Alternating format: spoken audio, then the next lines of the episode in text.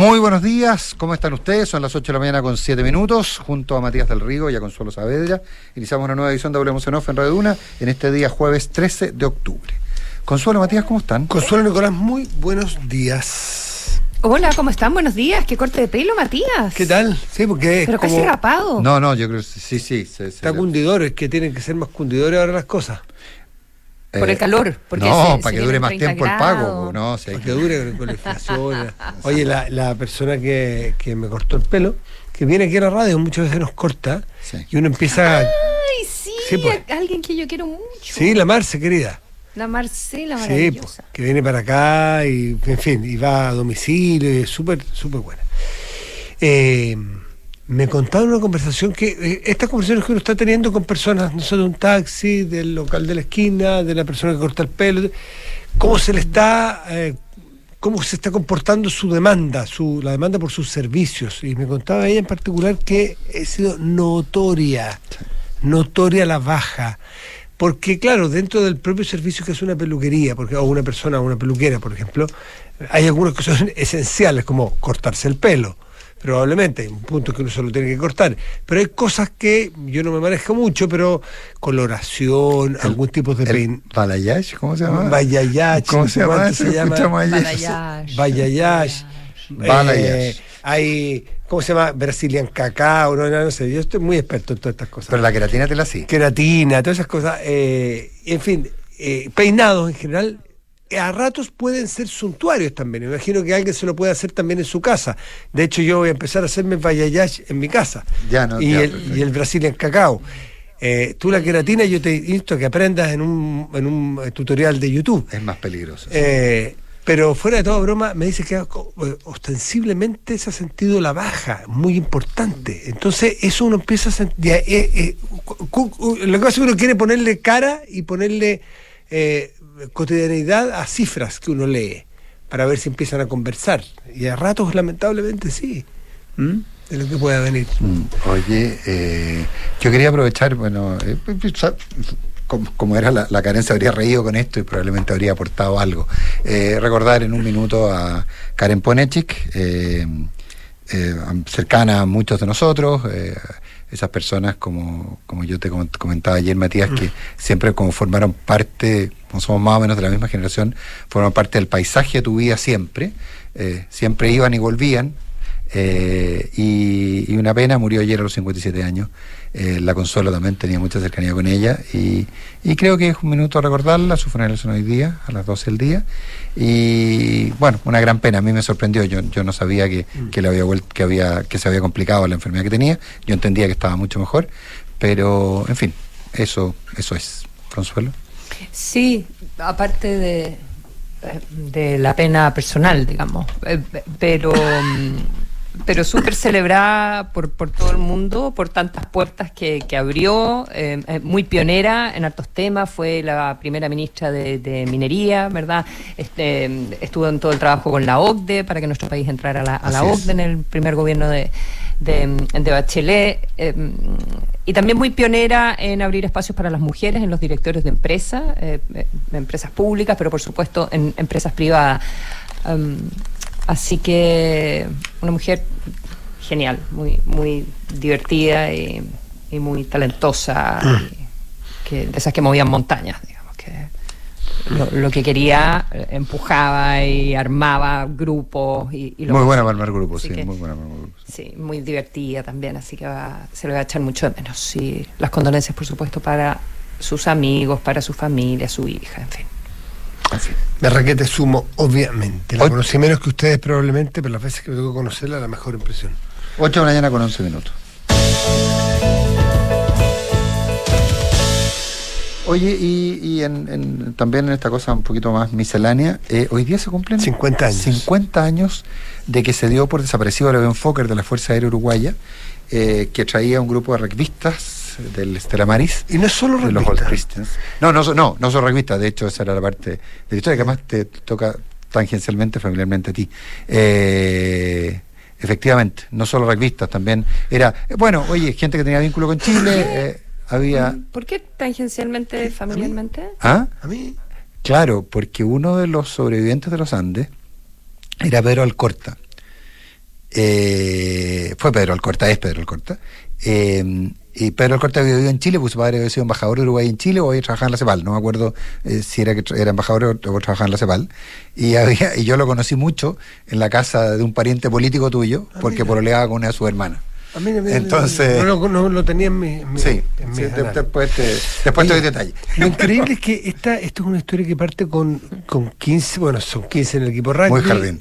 Eh, 15 en el equipo rugby, serán los reservas, 4 o 5 más, no mucho más. Y un Desde el jardín. Desde el jardín. Y un director técnico, es decir, en un grupo de aproximadamente 19 personas que le arrendaron a la Fuerza Aérea Uruguaya un avión, un avión que mirado con el tiempo claramente no estaba preparado para hacer el trayecto que hizo. De hecho, tuvo que parar en Mendoza un día porque no se la pudo, no había condiciones y siguió el día siguiente. Aparentemente él, eh, indica que no era adecuado hacerlo. Y llenaron el resto del avión con aproximadamente 25 personas. Mamás, hermanas, exactamente, amigos, y gente que quería venir a Chile porque porque además Chile en esa época era muy barato. El tipo de cambio estaba muy bueno para los uruguayos y entonces empezaron a vender ahí entre los entre el equipo rugby los amigos cupos. Y hubo algunos que trajeron, el caso Nando Parrado, por ejemplo, lamentablemente invitó a su madre y él, a su madre, porque trabajaba en esa época, a su madre y a su hermana, las dos lamentablemente murieron, pero hubo gente también que no tenía ninguna relación con ellos, sino que aprovecharon el viaje, eran 47 personas los ocupantes totales del avión, me parece que es el número, y sobrevivieron 16 solamente después de 47 días en la cordillera, entre el 13 de octubre, el 22 de diciembre eh, en condiciones que uno se puede imaginar en el vuelo. Gente que no conocía la nieve en Uruguay, la, la altura máxima creo que son 500 metros del monte que hay, y gente, que venía con... ¿47? ¿No fueron 72? No, no. Dije 47, son 72, sí. ¿72? Sí, sí, sí, totalmente. Ah, gracias por la... 47 me parece que son los ocupantes del avión. Eh, y, y, 16 los sobrevivientes. Gracias por la corrección. 13 de octubre a 22 de diciembre. Mucho tiempo. Porque celebraron, vi una foto el otro día que me tocó entrevistar a dos de ellos en Montevideo, eh, celebraron su primera Navidad en el Sheraton de Santiago. Y hay una foto muy linda con ellos, con, con ellos bastante todavía magullados algunos de ellos, eh, y no sé si alguno estaría todavía hospitalizado en, en, en, en Chile. Pero el caso es que eh, ellos no hay que olvidar nunca que, según algunos expertos, es la proeza humana de sobrevivencia más alucinante que haya existido nunca. Fíjense ustedes que estos 72 días los pasaron ellos a la altura que lo pasaron, en el corazón de la montaña, 72 días con ropa de verano, con un jeans, camisa, chaleco, unos zapatos tipo mocasín, eh, y en algunos casos, después de un tiempo que consiguieron ir a la cola a buscar algunas maletas, que pero muy después, algunos andaban con dos jeans, con dos camisas, un chaleco y algunos una chaquetita un poco más gruesa. No más que eso. Es una proeza que no, no tiene mucha lógica si uno mira ex post. De hecho, Fernando Parrado cuenta que él se había llevado unos zapatos, él, andaba con mocasines mm. y que se, para, hacer la subida se ponían zapatos de fútbol. Porque como venían a jugar rugby, los que venían a jugar rugby traían zapatos con toperoles. Y que muchos usaban los zapatos con toperoles. Sí, eh, fue, eh, eh, bueno, fue una gesta. La verdad que la, capacidad, de las ganas de sobrevivir y, bueno, muchos lo han visto inclusive por un lado más místico eh, en términos de, lo que ocurrió, digamos, ¿eh? porque eh, se, ve, se ve mucho. Ahora, una, una, una, una, acotación que me hacía alguien el otro día a propósito de, justamente que, del mundo, bueno, está lo mismo. tú te das cuenta que si tú ves una fotografía hoy día de esa zona cordillerana a hoy día, no hay una gota de nieve. Hoy día quizás este año haya un poco, pero en esa época había 12 o 15 metros de nieve. Es San Fernando para adentro. San Fernando para adentro. Y esa fue, y tú sabes que si el accidente hubiera sido hoy día, habrían muerto todos en el impacto.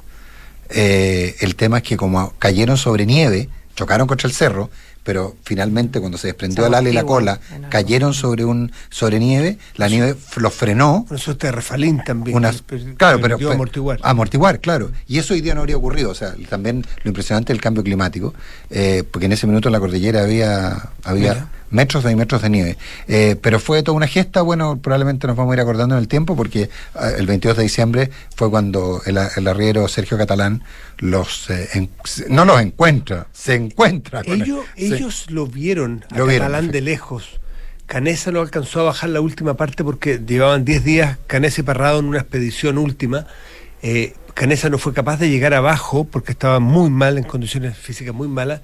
Fue Parrado el que bajó hasta un río y le gritó para el otro lado del río, no les permitía escucharse.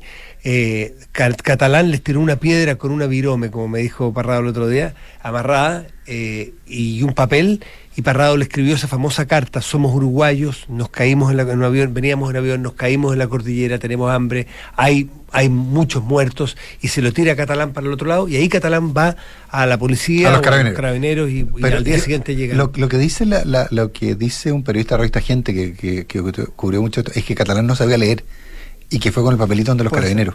Eh, pero bueno, eh, fue una, una cosa muy... Bueno, igual no, no, no es para seguir explayando, pero eh, evidentemente todo este accidente tiene el, el, morbo de cómo lograron sobrevivir. Sí, la historia se contaría de otra manera, quizás no se habrían hecho las películas que se han hecho, ni habría tenido toda la cobertura que tiene si no hubiesen tenido que, sobrevivir como lo hicieron. Con la antropofagia, efectivamente. Se está haciendo otra película, entiendo que Netflix... ¿En serio? No porque la otra era con Malkovich, ¿no? De principios de los 90. Sí, sí, sí. Entiendo que se está haciendo ahora una muy importante, muy grande. Eh, Netflix. Viven se llamaba la... Viven era la primera. Claro, es que era el libro de Pierre Paul Reed que se llama Viven y Alive, y sobre ese se hizo la película. 8,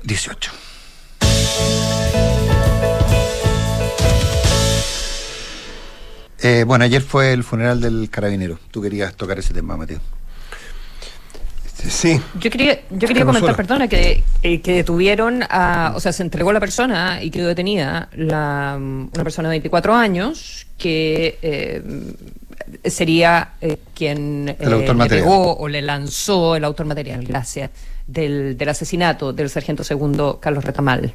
eso se supo en, en horas de la noche, se están esperando, esto fue en la PDI, en San Antonio y mm, eh, se, están esperando más detalles durante el día, pero lo que se plantea es que él eh, fue a entregarse y eh, dice que es él, pero que luego aparece alguien que lo va a representar y le dice, pare, no, no confiese todo, digamos. está bien, diga que está involucrado, en fin, pero esperemos un momento, ¿ya? pero, pero todo parece indicar que es la, que es la persona responsable, así que al menos una una noticia menos mala, ya saber mm, que, se va a poder hacer justicia, o así esperamos todos que se pueda hacer justicia en este caso. Las cifras son bien impresionantes, 943 ¿eh? sí, 943 carabineros heridos en actos de servicio lo que va del año. Cinco carabineros heridos en acciones en, acciones policiales, haciendo la pega, digamos, en el año. Y tres fallecidos dentro de los cinco. ¿eh? De, esos cinco, tres fallecieron o han sido asesinados en actos de servicio en, este año. La cifra es, eh, bien impresionante, habla del temor que muchos carabineros tienen, porque y, fundamentalmente no porque enfrentarse a delincuentes, porque esa es parte de su historia y su vocación, sino porque no se sienten apoyados, no se sienten respaldados. Y la mejor muestra es lo que ocurrió en otro hecho que también es de este fin de semana en Puerto Montt, donde una, un grupo de, de personas atacó a a, cinco carabineros que estaban persiguiendo a un delincuente cuando entra una casa en esa ciudad. Son atacados, las imágenes ustedes las habrán visto, atacados con palos, fierros, botellas. Y hay un dato que no es tan pequeño, no es tan detalle. Carabineros no dispara, no hace uso de su arma de servicio en ninguna ocasión cuando están siendo agredidos por una verdadera turba.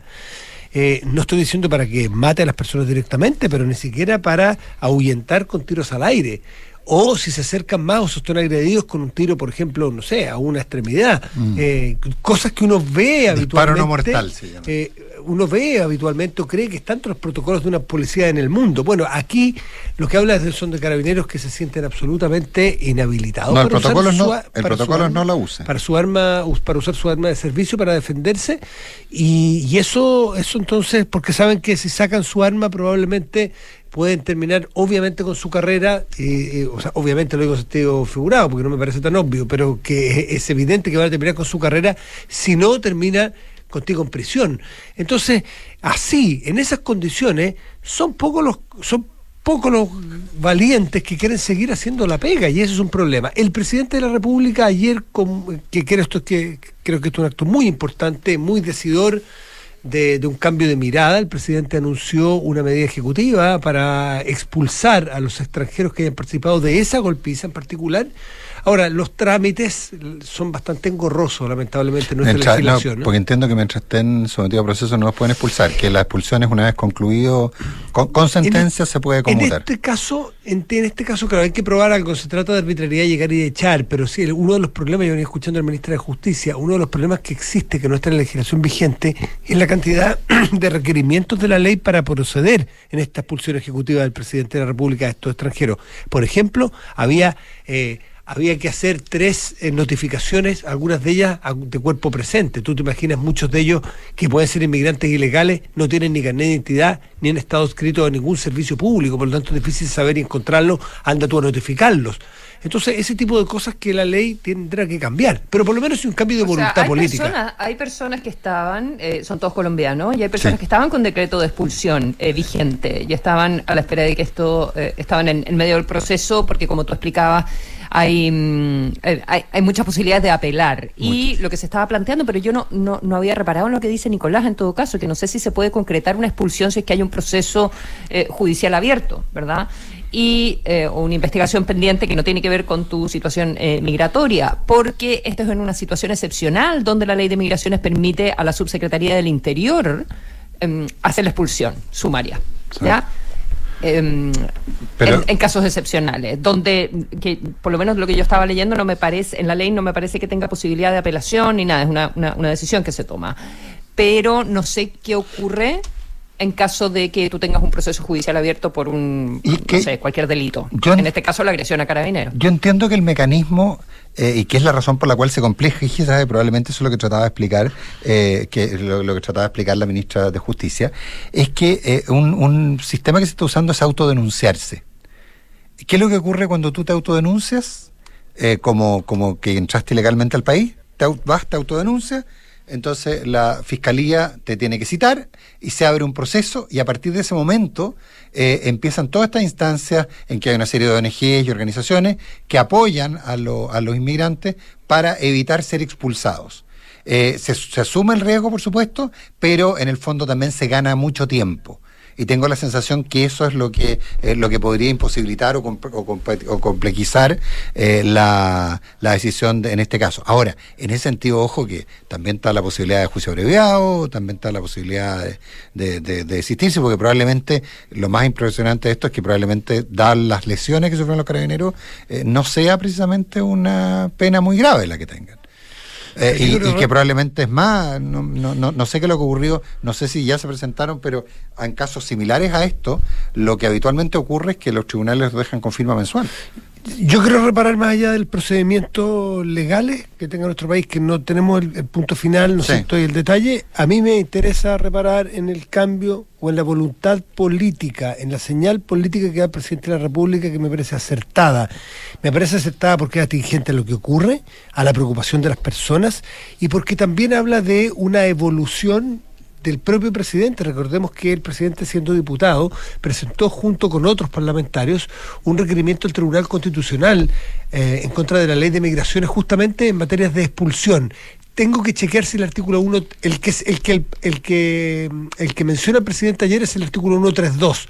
Los datos que alcancé a ver, porque lo tuve anoche muy tarde, el que él eh, envía al Tribunal Constitucional con su firma es el 131, cuando era diputado.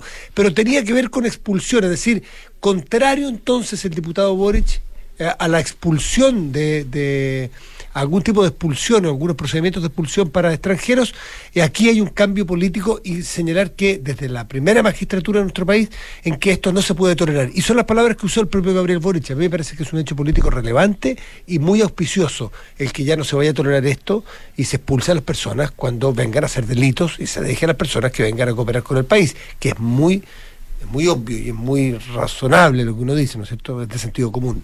O sea que, a ver, que que el solo ingreso no el solo ingreso ilegal o irregular no implique necesariamente expulsión sino que se puede analizar caso a caso suena muy razonable. Pero que básicamente se imposibilita ahora bueno en fin no, daríamos mucho rato al tema mejor tenemos otros temas que hablar. 826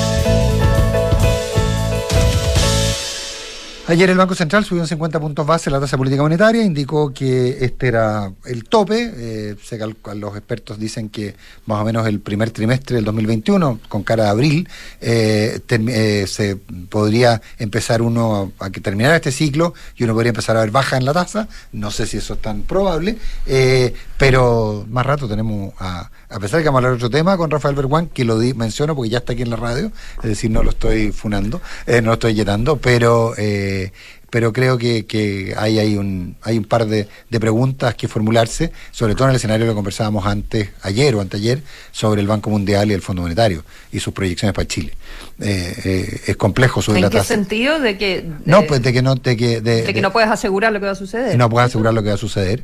Claro. Eh, y, y, que no, y que no el, el Banco Central está dando una señal que es importante para el mercado en términos que renuncia al menos hasta abril del próximo, hasta marzo del próximo año, renuncia a usar la tasa política monetaria como herramienta de política monetaria. Es una señal al mercado. Eh, ahora, el central puede desdecirse cuando quiera. Pero hablemoslo después, ¿les parece? No? Me parece. 8.26, 27, perdón.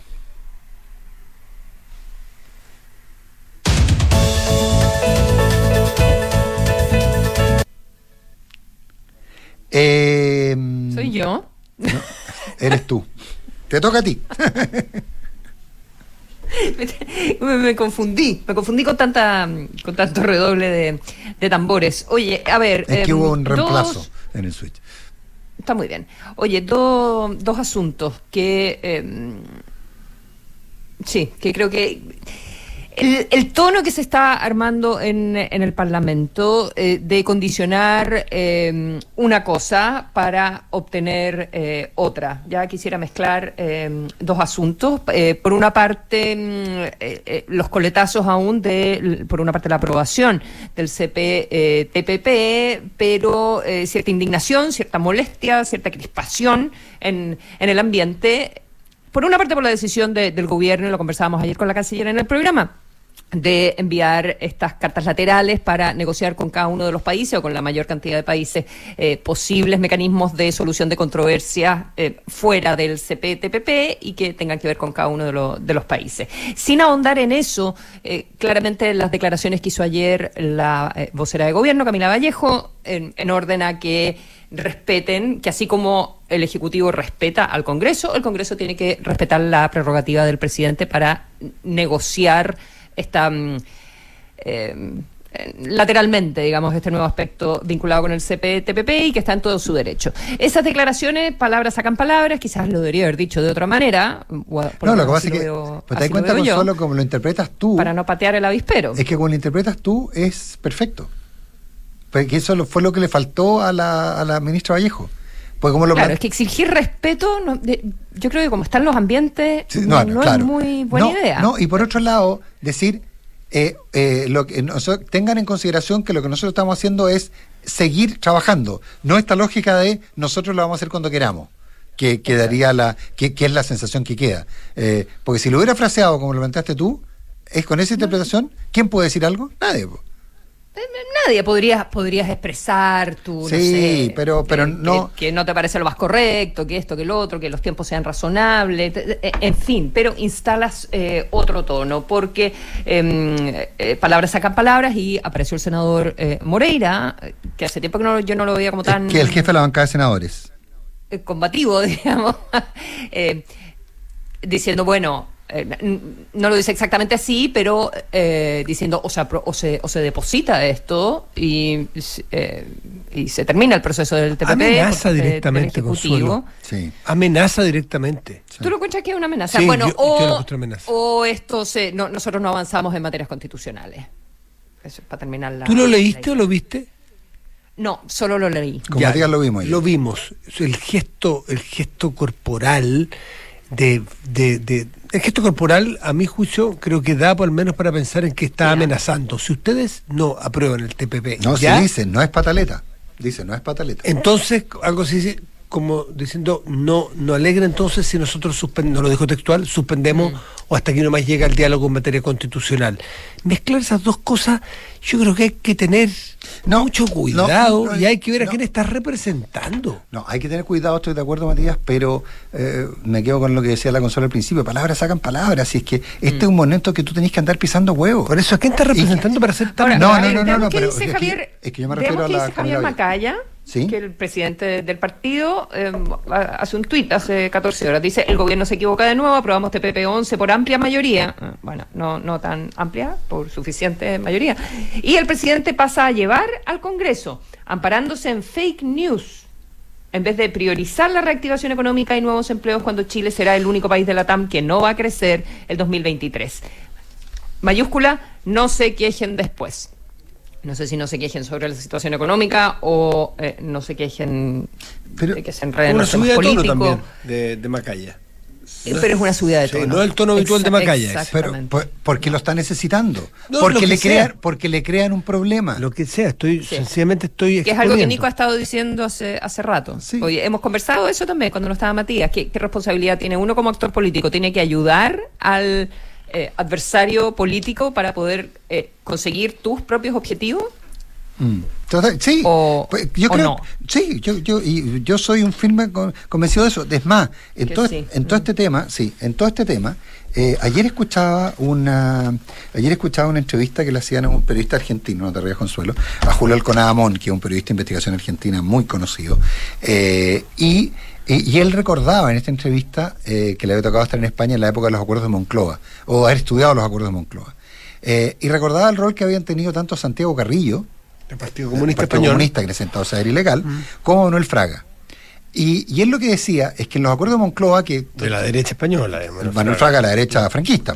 Manuel Fraga, la derecha franquista, porque era el Partido Popular original, el, el, de la derecha franquista. Eh, Entonces, dos extremos se puede decir. Dos extremos. y, y lo que Ah, se había entendido cuando eh, en, los acuerdos de Moncloa, lo que habían entendido todos los actores, es que había, había que perder para ganar. Entonces, que habían entrado Fraga, o sea, al principio no, pero que rápidamente Fraga, eh, Santiago Carrillo, Suárez. y todo, se habían, habían, se habían dado cuenta que lo que había que hacer era estar, estar, entrar con la disposición de qué estoy dispuesto a perder, mm. qué estoy dispuesto a ceder, no qué quiero ganar. Cuando todos los actores en la negociación están, eh, eh, entran con la misma disposición de decir, ya, mire, yo estoy, yo, para mí esto es intransable, pero estoy disponible a transarlo, cambia la, mirada. Yo creo que es súper interesante eso eh, en términos de, de, lo que de lo que Alconada definía como el perder para ganar. y que lo planteaba básicamente en términos de, lo que tiene que ocurrir en Argentina. Pero, pero respecto a Chile, yo creo que el, entrar sabiendo que estoy dispuesto a perder ¿Qué quiero perder? Y que no sea una minucia, ¿ah? no sea una frasecita, sino que sea de fondo. Si todos los que negocian entran con esa lógica, las cosas cambian. Eh, y, insisto, eh, eh, estamos en un minuto muy delicado en que además las encuestas se mueven cada vez más en dirección a olvidémonos del proceso constituyente, no tiene ninguna importancia. Ayer escuchaba en, Terapia Chilense a Arturo Fonten y Arturo tenía una tesis interesante. Arturo sostenía que era que la gente se había dado cuenta que la constitución no resolvía nada. Y lo hacía Pablo Ortúzar también. Que se había asumido que la constitución no era este bálsamo que iba a resolver todos los problemas y que iba a salir agua a los pozos y que iba y que iban a mejorar las pensiones y que iban a subir los sueldos y que se iba a poder vivir sin trabajar eso la gente se dio cuenta eh, que no era verdad. Entonces, por lo tanto, dejó de ser importante. A la gente hoy día le preocupan más otras cosas. Ahora, las encuestas dicen otra cosa, ¿eh? le siguen importando mucho las eh, el proceso. No, tienen. 50 y 50, Matías. No, pero que tiene que haber un nuevo proceso, que tiene que No, sí, sí, pero que mejor, modifiquen la constitución actual, que no, no, no, no, no. entonces que se no, no, no, no, tiene que ver con los procedimientos, pero que tiene que haber otra constitución que, que le asigna o le asigna otra, otra constitución cuando, cuando un 48% de la gente dice que modifiquen esta nomás ya, pero quiere decir que, que, sí, no, pero, claro, pero, pero, dejó de ser lo relevante como que te iba a ah, cambiar la vida, a eso es a lo que me refiero. Mira, 71%, aquí fui, a la fuente, 71% de los chilenos, según la, última encuesta académica el domingo recién pasado, 71% sí, pero las está de acuerdo con que Chile necesita una nueva constitución. Sí, de acuerdo. Y para el 66, dos tercios, prioritario. Entonces, que la gente entendió que la constitución no es lo importante, no sé, yo decir que leo Jerigoncio. No, pero, pero léete las otras preguntas, po. Está bien, pero léete ese- las otras preguntas. Yo, yo, yo te insisto, o sea, la gente... la mitad piensa que el cambio pasa por redactar una nueva carta fundamental versus el 42 que es partidario de hacer reformas. Sí, está bien Nicolás, pero eso ya pasamos a la segunda fase que es procedimientos, cómo y cuál, pero algo nuevo. Entonces le asigna importancia. Sí, no, pero estoy de acuerdo, pero ya no tiene la relevancia que tenía. No era lo que no, no era lo que iba a hacer salir agua de No, los el 80-20, pozos, no, era lo que iba a salir agua de los pozos y todo ese tipo de cosas. po. Y, era, y era refundar, y era cambiar los símbolos patrios, En eso estamos de acuerdo. etcétera, etcétera. Piensa tú, a ver, lo que, lo que contaba, a propósito, perdona Consuelo, pero lo que contaba Alconá, piensa tú que el, el, el, el Carrillo no quería sentarse con la bandera española, porque él decía que tenía que ser la bandera República, que era distinta.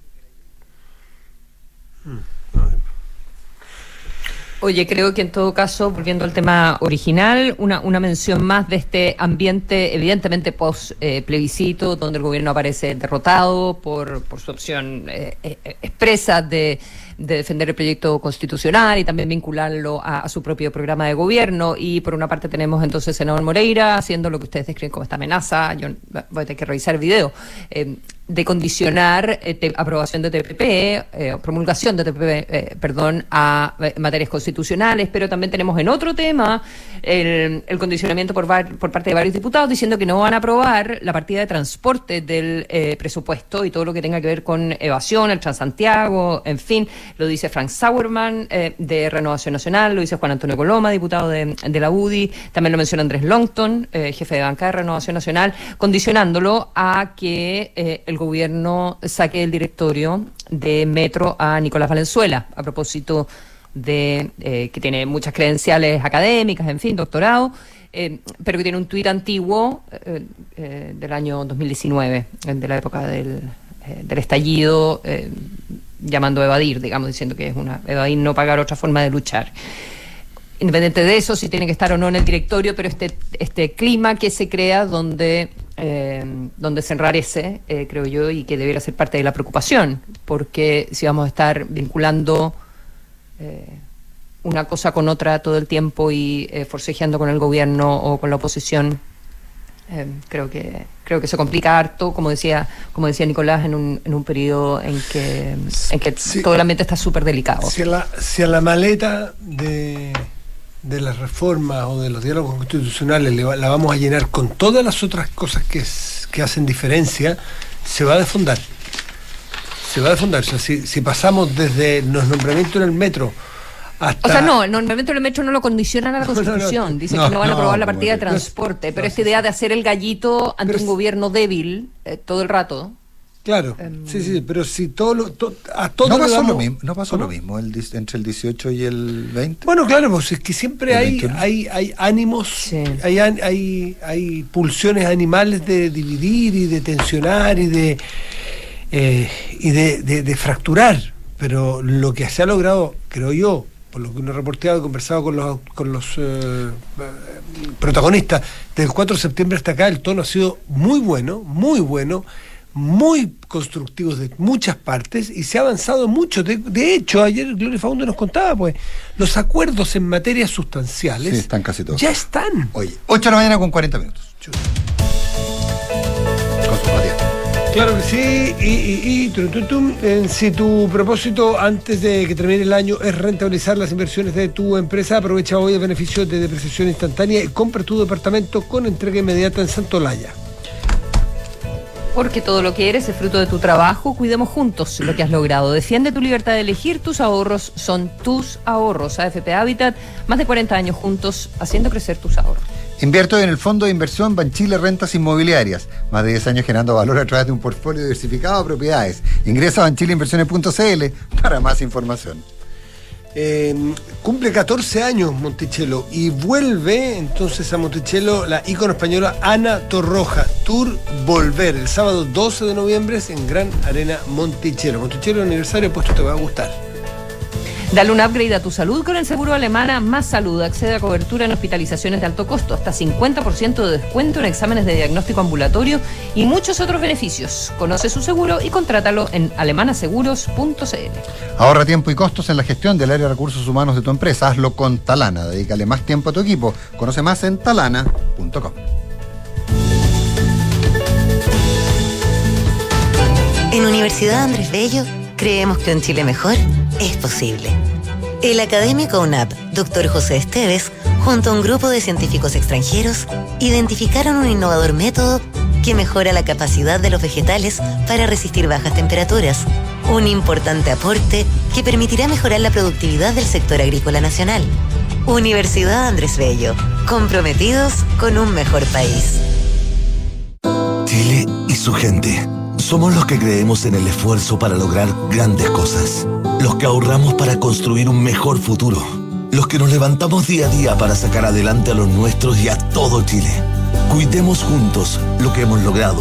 No solo por ti, sino también por tu familia. Defiende tu libertad de elegir. Tus ahorros son tus ahorros. AFP Habitat. Más de 40 años juntos, haciendo crecer tus ahorros.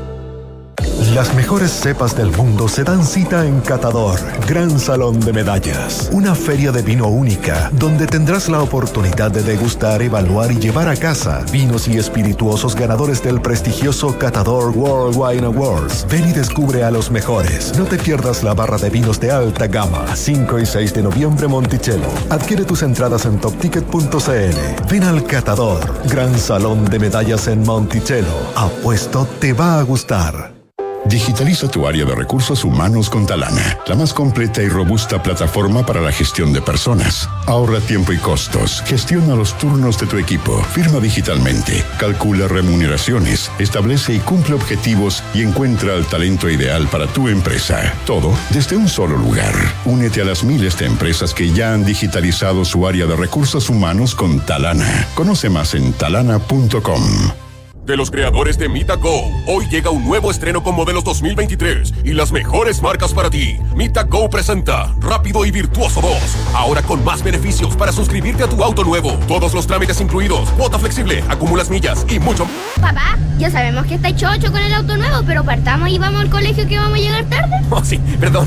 Vamos, vamos. Suscríbete a tu nuevo auto cero kilómetro con Mita Go y recorre la nueva temporada de tu vida con todos los beneficios que tenemos para ti. Disponible en todo Chile y en mitago.com en Banchile Inversiones te invitamos a conocer una atractiva oportunidad disponible por tiempo limitado. Invierte hoy en el Fondo de Inversión Banchile Rentas Inmobiliarias, que a través de sus sociedades participa en el sector inmobiliario chileno, con 10 años de historia repartiendo dividendos trimestrales, administrando un portafolio diversificado y con crecimiento sostenido. Esta es una oportunidad que no puedes dejar pasar. Conoce más en banchileinversiones.cl. Producto ofrecido por Banchila Administradora General de Fondos S.A. Infórmese sobre este fondo y su reglamento interno en sitio web de la administradora y de la Comisión para el Mercado Financiero.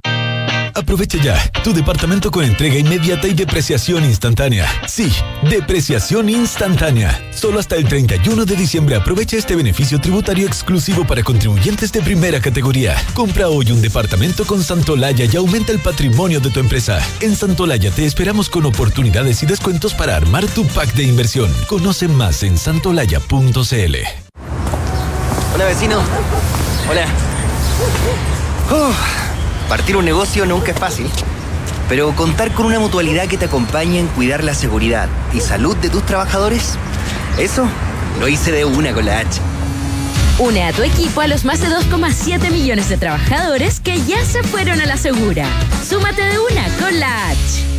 Las mutualidades de empleadores son fiscalizadas por la Superintendencia de Seguridad Social www.suceso.cl. Tener una pensión que te permita vivir tranquilo es importante, pero tener la libertad de elegir un monto mayor de pensión los primeros años es lo mejor. Por eso me asesoré en Consorcio, donde encontré más de 100 años de trayectoria y un equipo de expertos apoyándome en el proceso de mi pensión. En Consorcio puedes elegir un monto mayor de pensión al inicio de tu renta vitalicia. Conoce la nueva modalidad de renta vitalicia inmediata con aumento temporal de pensión y obtén una pensión fija y en UF. Solicita asesoría y más información en consorcio.cl. Cuenta con nosotros nosotros. Esta información resume las condiciones generales contenidas en la póliza depositada en la CMF bajo el POL 220-220-026, CAT 220-210-212, estableciendo que el riesgo es cubierto por Consorcio Seguros Vida. ¿Cómo desarrollar las habilidades de mi equipo? ¿Cómo fomentar el liderazgo de mi empresa? ¿Cómo...? ¡Ey! Deja las preguntas y actúa como un líder. Contrata a Mando Medio, los expertos en capacitaciones, coaching, evaluaciones y más. Conoce más en mandomedio.com. ¡Gracias, Mando Medio! Hablemos en off. Nicolás Vergara, Consuelo Saavedra y Matías del Río están en Duna. Suma a tu equipo los más de 2,7 millones de trabajadores que ya son parte de la mutualidad líder del país. De una con la H, Asociación Chilena de Seguridad. Suscríbete a MitaGo y recorre la mejor temporada de tu vida en un cero kilómetro con todos los trámites incluidos y muchos más beneficios para ti. Elige tu plan con el plazo, kilometraje o pie flexible y disfruta además acumulando millas. Nuevos modelos 2023 ya disponibles. Suscríbete en mitago.mita.cl. Comprometida con un mejor país, Universidad Andrés Bello promueve la conservación de las abejas nativas y su uso en el proceso de polinización para una agricultura sustentable. Un ejemplo de cómo academia, ciencia e innovación se unen al servicio de nuestra sociedad. Si estás por pensionarte, toma la mejor decisión y conoce la nueva modalidad de renta vitalicia inmediata con aumento temporal de pensión. Cuenta con consorcio más de 105 años de trayectoria. Solicita asesoría y más información en consorcio.cl. Son las 8 de la mañana con 47 minutos. Hablamos en off en Radio Duna. Don Rafael Berguán, ¿cómo está usted? Bien, gracias por la invitación. Eh, ya, Consuelo, no, dejémoslo ahí. Matías De- dejémoslo ahí. Nicolás. Oye- También saludo a Josefina, que está al otro lado. Ah, Josefina está ahora coplo, sí. Oye, Rafael Berguán, ¿es el TPP-11 o CT, CPTPP? No, todavía no lo logro aprender. Eh, tengo, tengo aquí un torpeo. ¿Es eh, la, la panacea o es el desastre? ¿O no es ninguna de las dos cosas? No, yo creo que no es, o sea, ciertamente no es el desastre, en mi opinión, y la de probablemente estamos jugando el 98% de las personas que estudian estos temas, que opinan sobre estos temas, que tienen experiencia en estos temas, ya sea que se aproximen desde la economía, la cosa más académica, las ciencias políticas, los acuerdos internacionales, esto no lo es. De hecho, ni siquiera los críticos, los críticos más acérrimos han planteado que es un desastre. Ahora, ¿es la panacea? Eh, bueno, lo que han planteado es que, por ejemplo, y voy a hacer una caricatura, pero que está basada en hechos reales, algunos han planteado que, por ejemplo, este tipo de acuerdos puede generar demasiada inversión. Yo entendía que eso podía tener que ver con que esa inversión es una inversión que no respetaba el medio ambiente, pero este tipo de acuerdos, y aquí te respondo que por qué no es la panacea, que son ya una etapa superior, posterior a los primeros acuerdos. Hay que recordar que las primeras rondas del GATT son del año 47, que son los acuerdos de reducción arancelaria. General Agreement. eh, Claro, sí. from, de, de tarifas, ¿no es cierto? Sí, trade. Eh, de trade tariff, ¿no es cierto? tariff. Eso. Y trabajamos bien cuando hacemos las cosas en conjunto, Nicolás. ¿Te das cuenta que nos complementamos? Bien, entonces, eh, eso es del 47. Luego la del 94, que es muy importante, que es la ronda Uruguay, todavía tenía mucho que ver con aranceles, pero ya, desde hace un rato, se empezaba a hablar de muchas otras cosas. Eh, y este de acá ya es una cosa mucho más evolucionada, en términos de que aquí aparecen conceptos no solo como medio ambiente, como parte del acuerdo de los 11 países que hoy día podrían terminar suscribiéndolo si es que Chile y Brunei se suman, ¿no es cierto? Eh, recordemos que eran 12, pero se bajó Estados Unidos cuando Trump acusó a este acuerdo como uno que le iba a quitar eh, soberanía a Estados Unidos. Argumentos parecidos a los que se están planteando acá. Eh, lo que quiero decir es que esto, por un lado, es una es un acuerdo y los acuerdos siempre implican ceder y también recibir a cambio, ¿no? No son imposición. Es un acuerdo que es superior en el sentido que ha avanzado, han pasado los años e incorpora temas no solo medioambientales, también temas relacionados con PYME, por ejemplo, cosa que no están los, típicamente en los previos, pero al mismo tiempo, por ser una evolución de, no puede ser la panacea en el sentido que ya el mundo ha avanzado mucho en estas materias, y lo que estamos haciendo, y no quiero con esto disminuir su importancia, es seguir agregándole algo a, a, claro, es marginal, pero cuando digo marginal no, no pretendo que este concepto sea peyorativo. Claro, es estar en la punta, Eh, es, es- ir evolucionando para Claro, adelante. es en la puntita, efectivamente, es estar exactamente ahí mejorando las cosas en el margen, pero mejorarlas en el margen es lo que el mundo necesita cuando sigue avanzando. Así es como se avanza de manera seria. Entonces, acá yo me quedo con la sensación, y quizás ya la gente ha escuchado, mm, los que nos están escuchando, ha- han oído mucho sobre esto, y por lo tanto entrar más en el detalle tal vez no vale la pena, pero sí yo, y esta es una opinión, yo me quedo con la sensación que los críticos a que Chile suscriba definitivamente esto, a que el presidente termine de, eh, como le entrega la Constitución, eh, ratificar lo que el Senado y la Cámara de Diputados, es decir, el Congreso ya aprobó. Los críticos tienen, es más bien una crítica no a este tratado en particular, a sus integrantes ni al contenido del mismo. Si bien estamos debatiendo sobre contenido, es más bien una crítica a la herramienta. Eh, cuando yo trat- estuve tratando de buscar a aquellos que reclaman contra esto y la verdad que muchos de los reclamos, los acuerdos bilaterales, ay, pero- tienen que ver con cosas que están en los tratados en general y que son parte de la evolución. Pero, Rafa, pero, vamos, pero mira, en, en términos de, de detalle. Por ejemplo, hay un, me, me manda un activo colaborador de nuestro programa, además con, un- con, con- con un- con grandes pergaminos eh, académicos, pero en este caso me manda ¿Puedo adivinar sencillamente twitters. ¿Y saludarlo? No.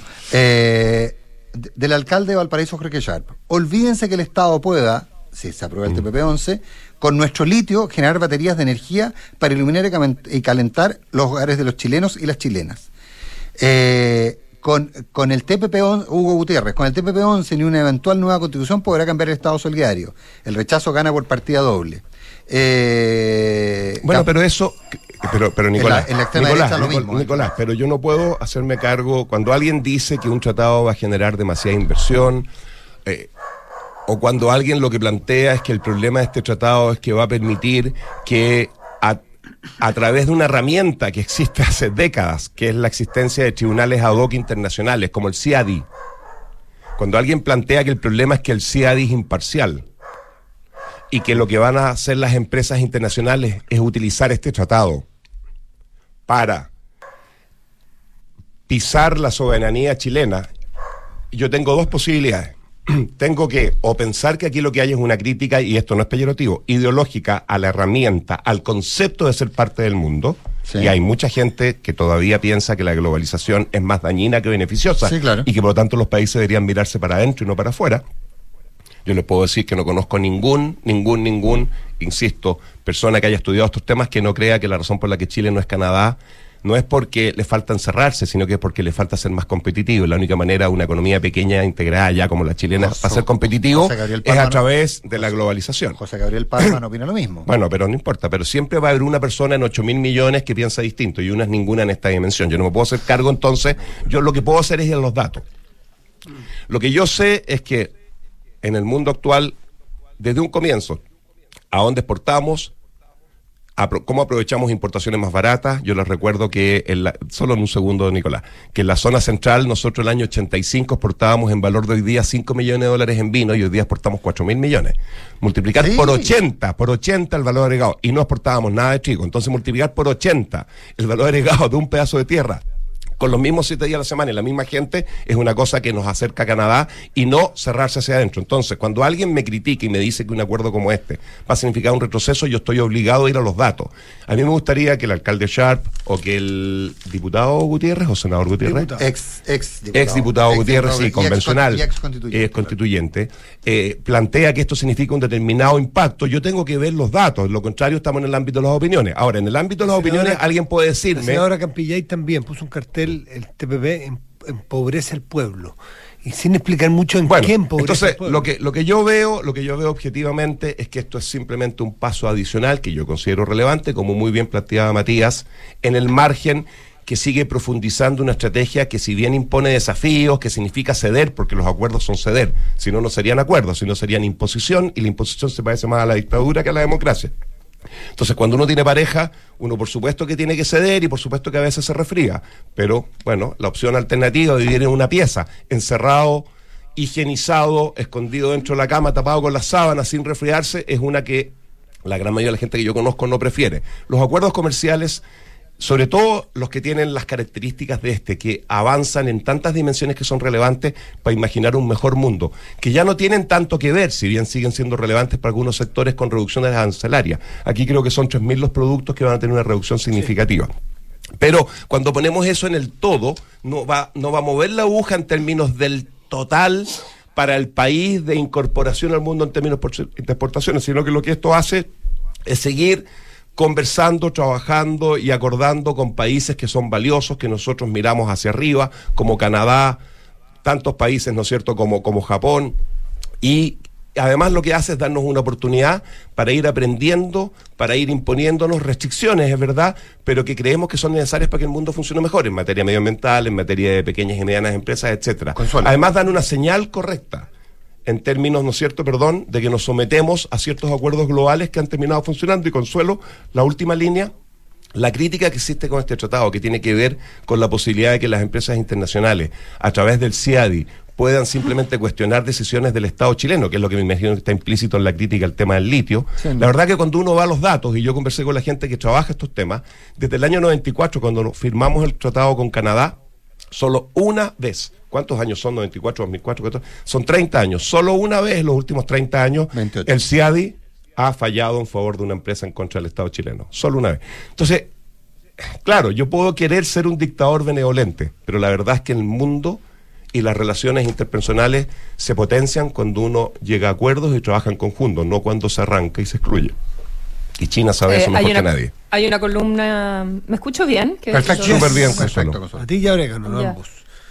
Oye, eh, estoy feliz de no estar en el estudio para que no se me peguen esos resfríos. Dios mío, están todos Es alergia, estornudando. es Cuidado. Rafa. Alergia, alergia, ah, alergia, alergia, es la primavera, Así tienes es. toda la razón. Oye, hay una columna muy interesante porque al final, eh, hoy día, que se llama Dos caras de la misma moneda, de Juan Ignacio Brito, en la tercera, eh, eh, un poco diciendo que, que al final la izquierda y la derecha eh, se preocupan de... mm, eh, es una discusión económica, pero es sobre la soberanía, ¿ya? Entonces lo que tú dices, globalizar, también significa eh, para algunos ceder soberanía. Claro. Entonces hace un paralelo entre cómo la derecha se oponía a Escazú, porque era ceder en soberanía en temas indígenas o en temas medioambientales, y ahora tienes a la izquierda más dura oponiéndose al CP, TPP, porque es ceder soberanía a los tribunales internacionales en temas que podrían favorecer, en teoría, aunque los datos no lo indican de esa- en esos términos, a, la- a las empresas. Eh, y, y claro, cuando uno negocia, algo, tienes que ceder, pero... Y ahí la pregunta es qué hace un país pequeño eh, cuando... No quiero usar la palabra someter, porque someter es como, como que te va a ir mal. Sub- pero cuando- subyugarse, claro. eh. Claro, suena, suena como subyugarse. Eh, pero cuando abrirse al mundo, obviamente, implica eh, Tener- eh, supuesto. participar, digamos, distancias internacionales donde puedes perder el control. Efectivamente, ¿no es cierto? Es mucho más fácil ser dictador y decidir por uno mismo lo que uno y el resto tienen que hacer. Pero la verdad es que la vida no funciona así y la experiencia es dramática en términos de cómo un país puede cambiar en la dirección correcta, asumiendo desafíos, porque, insisto, interactuar, negociar, consensuar, tener pareja, ¿ah? Eh, intercambiar con el resto del mundo impone desafíos, por supuesto que sí. Pero esos desafíos para un país pequeño, cuando lo hace unilateralmente, como se hizo durante... Tener, pa- tener pareja. Tener pareja también implica, implica ceder, Consuelo, ¿no? Tener pareja también implica ceder.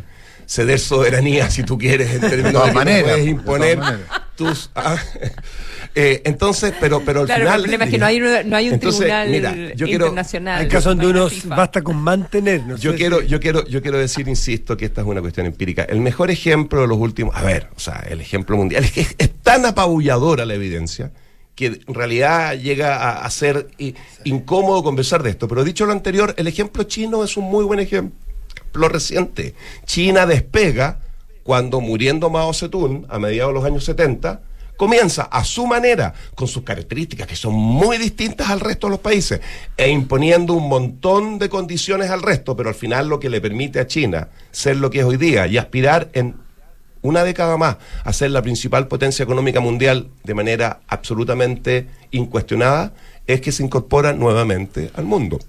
China, cuando se cierra al resto del mundo, se transforma en uno de los países más pobres. Por lo tanto, hay que ser parte del mundo, eso lo tenemos claro.